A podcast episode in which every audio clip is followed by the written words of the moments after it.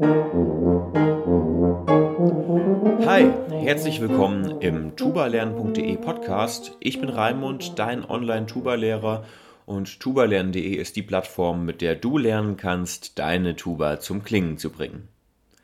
Im heutigen 23. Podcast geht es ein bisschen um die Jahreszeit. Es geht um den November Blues oder zumindest um die dunkle Jahreszeit, um Motivationstiefs und wie man damit umgehen kann.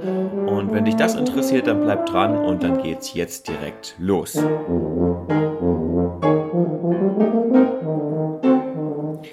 Tubistisch durch die dunkle Jahreszeit, so habe ich den heutigen Podcast genannt.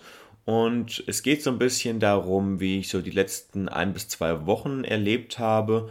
Und ich möchte das heute gar nicht so sehr ratgebermäßig machen, wie ich das sonst tue, sondern möchte eher so ein bisschen erzählen, was ich so in den letzten anderthalb Wochen erlebt habe oder ein bis zwei Wochen.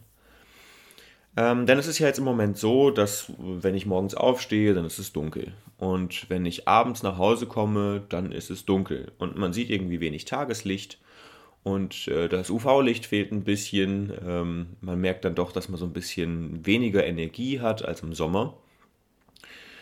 Und ähm, dann kommt noch hinzu, dass jetzt die Corona-Zeit wieder losgeht. Ähm, die Zahlen steigen. In Österreich gibt es schon Lockdown. Ich bin gespannt, wie sich das in Deutschland jetzt entwickelt.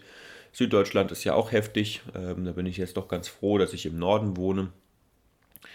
Ähm, Genau, und das zieht einen natürlich auch so ein bisschen runter, weil Auftritte, die, Auftritte, die geplant sind, ähm, Weihnachtsauftritte beispielsweise, ähm, reihenweise abgesagt werden und man weiß dann auch gar nicht so genau, was man üben soll.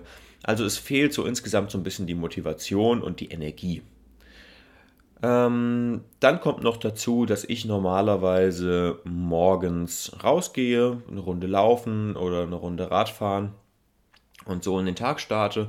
Das gibt mir eben auch wieder Energie für den Tag. Zum einen rein physisch gesehen, dass man eben den Körper einmal in Bewegung gebracht hat und dann zum anderen eben aber auch noch psychisch, mental, dass man gesagt hat, cool, was weiß ich, bin um halb sieben aufgestanden und habe mich jetzt schon das erste Mal, äh, das erste Mal am Tag selbst besiegt. Ähm, genau, habe mich überwunden und bin, äh, bin eine Runde laufen gewesen. Ähm, und das ist jetzt, wenn es dunkel ist und kalt und regnerisch, mache ich das auch nicht so gerne.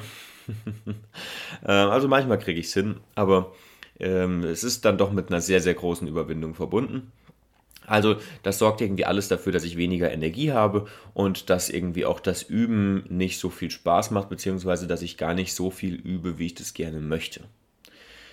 Und ähm, das ist mir so vor, äh, vor zwei Wochen ungefähr aufgefallen und dann habe ich so gedacht, hm, was kann ich denn machen?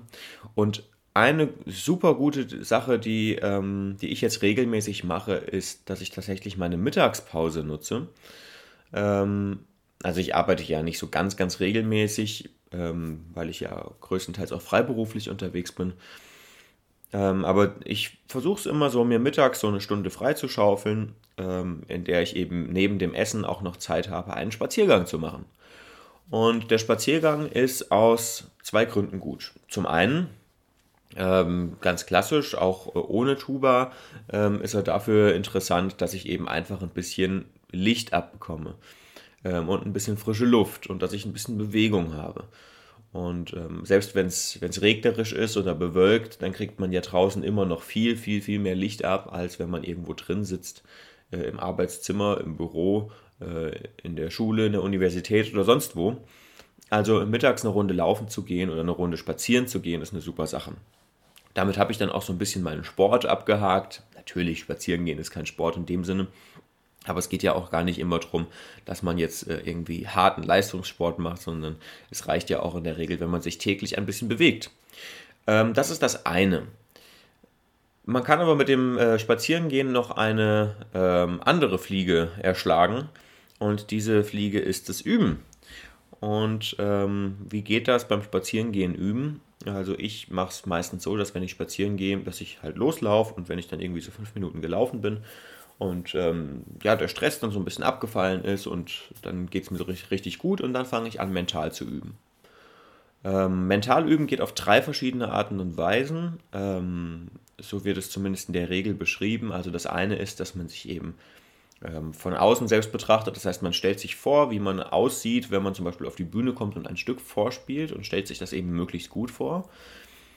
Das ist die eine Variante. Die zweite Variante ist, man stellt sich den Notentext vor und ähm, geht praktisch ähm, durch den Notentext durch und überlegt sich, okay, was sind das für Noten, wo sind hier Bindebögen und so, wie soll das gespielt werden. Ähm, das heißt, da geht es dann so viel auch um auswendig einfach lernen.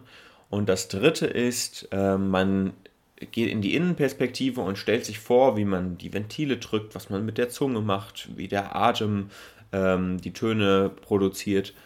Ähm, das heißt, da geht es mehr so um das, um das Spieltechnische von innen gesehen. Und ich mache es in der Regel so, dass ich eben diese zweite Variante nutze. Das heißt, ich stelle mir hauptsächlich den Notentext vor. Ähm, das ist für mich eine Sache, die sich gut etabliert hat. Die anderen Dinge müsste ich vielleicht mehr üben, dass ich das könnte.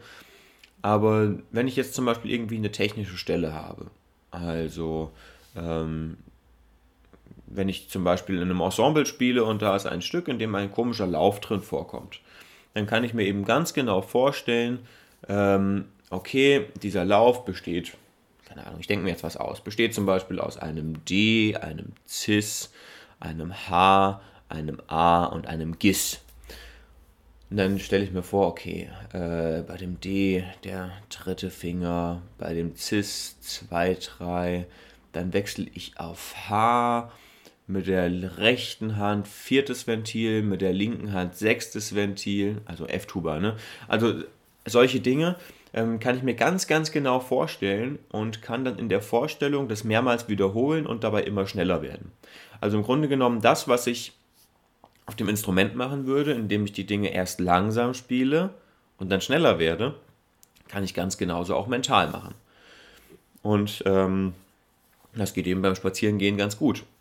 Und die andere Sache ist, ähm, dass ich mir eben vorstelle, ähm, für ganze Stücke, also so für, für so Sololiteratur, irgendwelche Etüden oder Konzertstücke oder so, dass ich mir ähm, äh, die Stücke vornehme. Ich muss sie natürlich schon von der Melodie her kennen und so wichtige Anhaltspunkte auch schon auswendig können. Und dann stelle ich mir die Melodie vor und dann überlege ich mir, okay, was ist das für ein Intervall? Und welcher Ton kommt jetzt? Ähm, und dann kommt zum Beispiel Ton Ass und dann weiß ich, okay, und Ass wird an, dann hier 2, 3 gegriffen oder auf der B-Tuba 1. Ähm, und dann gehe ich dann eben so ein ganzes Stück durch und lerne es praktisch auswendig, während ich einen Spaziergang mache. Und dann kann ich wirklich eine halbe, dreiviertel Stunde spazieren und dabei mental üben. Das ist super gut, weil ich damit eben zwei Fliegen mit einer Klappe geschlagen habe. Ich habe dann eben mich bewegt, ich war in der frischen Luft, ich habe Licht abbekommen und ich bin in der Tuba besser geworden. Und dann äh, habe ich so ein Erfolgserlebnis und dann gehe ich, ähm, geh ich gleich wieder ein bisschen glücklicher und äh, energiegeladen an die zweite Tageshälfte. Kann dann zum Beispiel unterrichten oder so. Ähm, also das ist eine, eine super Sache, die mir sehr geholfen hat. Und das andere ist so das abendliche Üben. Also das, was, ähm, ja, was man zum Tagesabschluss ganz gerne macht. Das fällt ja einem auch so ein bisschen schwerer in der dunklen Jahreszeit, weil wenn es um fünf schon dunkel wird, dann hat man manchmal so, so um sieben das Gefühl, oh, jetzt wird es aber Zeit fürs Bett.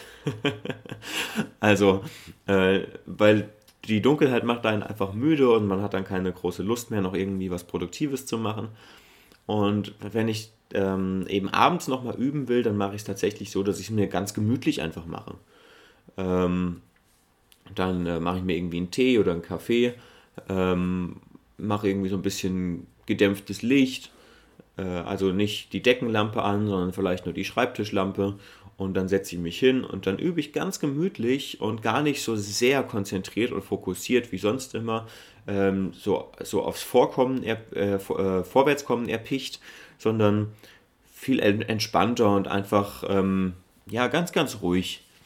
Und mache mir praktisch dann so eine gemütliche Zeit mit der Tuba und übe dann nochmal eine halbe Stunde oder eine Stunde. Ähm, und das ist dann eben auch einfach angemessen dem, dem Gefühl, was man sowieso dann täglich hat oder was man abendlich hat, wenn man eben einfach so ein bisschen, ja, so ein bisschen ähm, gemütlicher unterwegs ist als im Sommer zum Beispiel. Das sind praktisch die beiden Arten und Weisen, wie ich damit umgegangen bin jetzt in der letzten Woche. Und ähm, das war gut. Ich meine, ich übe, versuche natürlich trotzdem auch zusätzlich äh, mehr zu üben. Aber ich sag mal, gerade wenn du jetzt eben nicht professionell Tuba spielst oder Lehrer bist oder so und eben nicht irgendwie 10, 15 Stunden pro Woche üben willst, sondern wenn es dir wirklich einfach darum geht, regelmäßig sich mit dem Instrument zu beschäftigen, dann ist das eben ähm, eine super Sache. Zum einen so abends dieses ganz gemütliche Üben, sodass man sagt, statt mich jetzt hinzusetzen und ein Buch zu lesen oder statt mich hinzusetzen und eine Serie anzuschauen, ähm, setze ich mich halt nochmal eine halbe Stunde hin und spiele ganz in Ruhe Tuba. Und zum anderen der Mittagsspaziergang mit dem mentalen Üben. Äh, zum mentalen Üben gibt es übrigens ein super Buch, was ich vor längerer Zeit mal gelesen habe. Das ist von Linda Langeheine. Und das heißt Üben mit Köpfchen. Das kann ich auf jeden Fall nochmal unter dem Podcast in den Show Notes verlinken. Und ähm, da steht nochmal ganz genau drin, wie mentales Üben funktioniert. Also es ist kein wissenschaftliches Buch in dem Sinne, sondern es ist ähm, eigentlich ein Praxisbuch, wo genau erklärt wird oder wo Tipps gegeben werden, wie mentales Üben funktioniert. Auch so mit Entspannungstechniken vorher und ähm, wie man so in die, in die Konzentration kommt, das mentale Üben zu machen.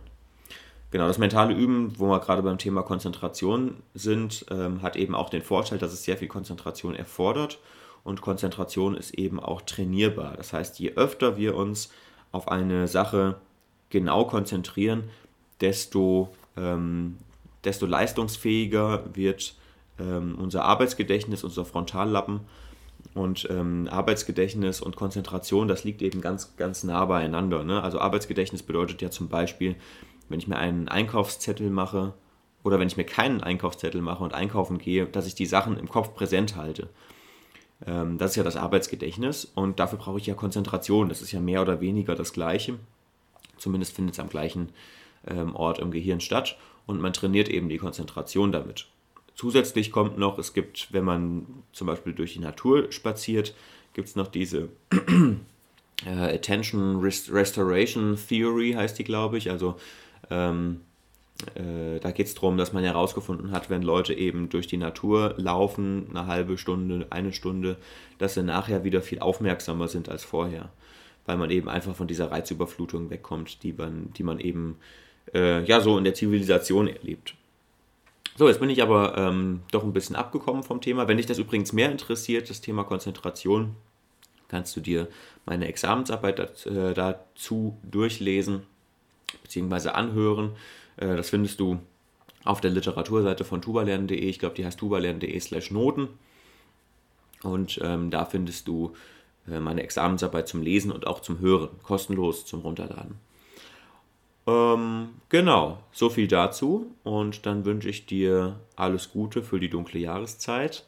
Ähm, bleib gesund, äh, isst viele Vitamine, geh schön raus an die frische Luft und nach einer individuellen und sorgsamen Risikoabwägung kann man sich natürlich auch gegen diese dämliche Seuche impfen lassen. Gut, dann wünsche ich dir wie immer viel Spaß und viel Erfolg beim Tuba üben und tschüss.